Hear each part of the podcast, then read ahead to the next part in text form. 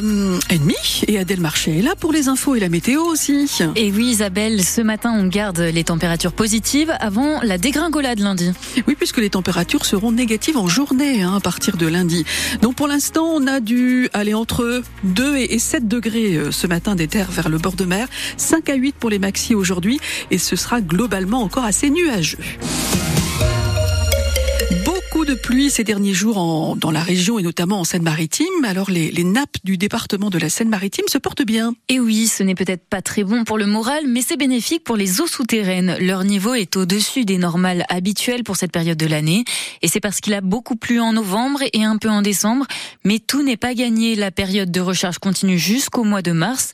Cyril Théier est l'adjoint au chef du service environnement de la DTTM, la direction départementale des territoires et de la mer de la Seine-Maritime et il tire un bilan très positif pour la recharge des nappes pour le moment. Effectivement, le mois de novembre a été euh, très pluvieux. Après, euh, les autres mois, septembre euh, et décembre, sont plutôt dans la normalité, on va dire. Mais les cumuls de pluie au mois de novembre, effectivement, ont contribué à engorger les sols de façon assez massive et donc à recharger les nappes, alors de façon indirecte par, percolation, mais aussi de façon un peu plus directe en passant par des fissures et des, des trous directs vers la nappe. Quoi. Donc on a aujourd'hui, on constate une recharge des nappes assez rapide, précoce dans l'année par rapport à ce qu'on peut constater d'ordinaire, c'est-à-dire qu'on a à peu près un mois et demi d'avance sur euh, le début de recharge.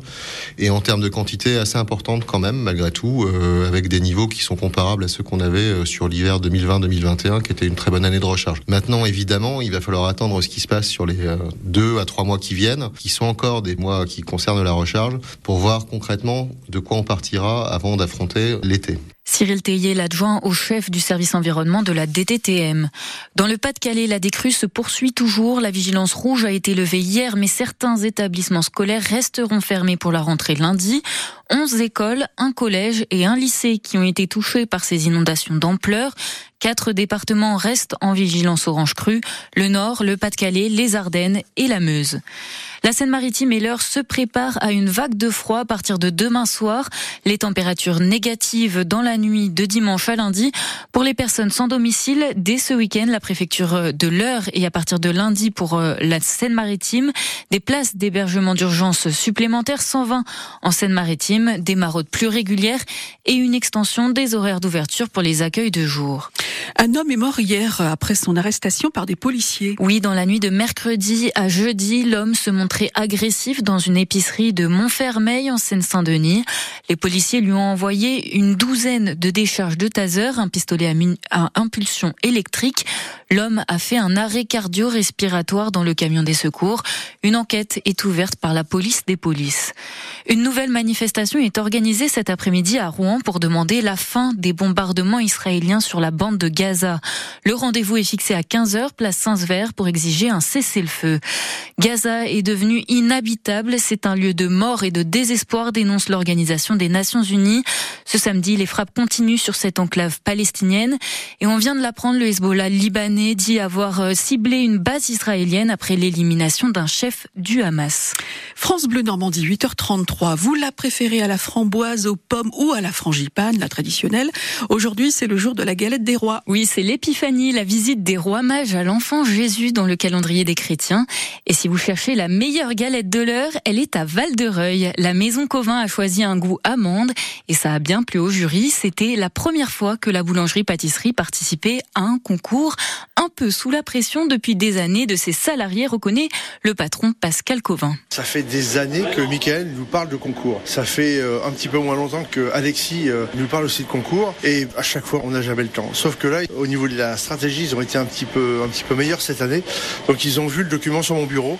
Euh, ils m'ont, enfin c'est Michael qui m'a dit, bah on le remplit maintenant, comme ça, si vous voulez, je vous l'envoie. Je suis allé la déposer avec Michael à Caen. Faut être honnête. Hein. Le premier concours élu meilleure galette dans l'heure c'est euh, imprévisible. Vous avez le succès modeste Il faut être honnête dans la vie, c'est assez subjectif. Il y avait un jury de, de, de 5-6 personnes, mais ça aurait pu être 5-6 autres personnes qui auraient trouvé peut-être une autre galette meilleure à leur goût. Donc euh, aujourd'hui c'est nous, demain ça sera quelqu'un d'autre. Restons modestes, hein. soyons humbles, c'est bien je trouve.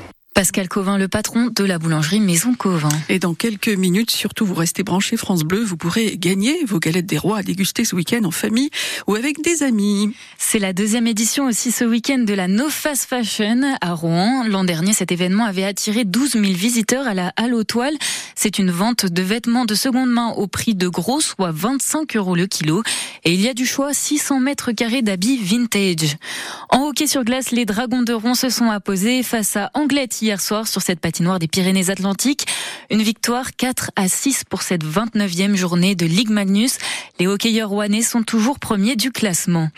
Nouvelle défaite pour le RNR en rugby. Rouen a perdu de peu face à Mont-de-Marsan hier pour la 15e journée de Pro D2, 21 à 20. Au classement, Rouen finit la phase allée de ce championnat à la dernière place avec 9 points de retard sur le 15e Biarritz.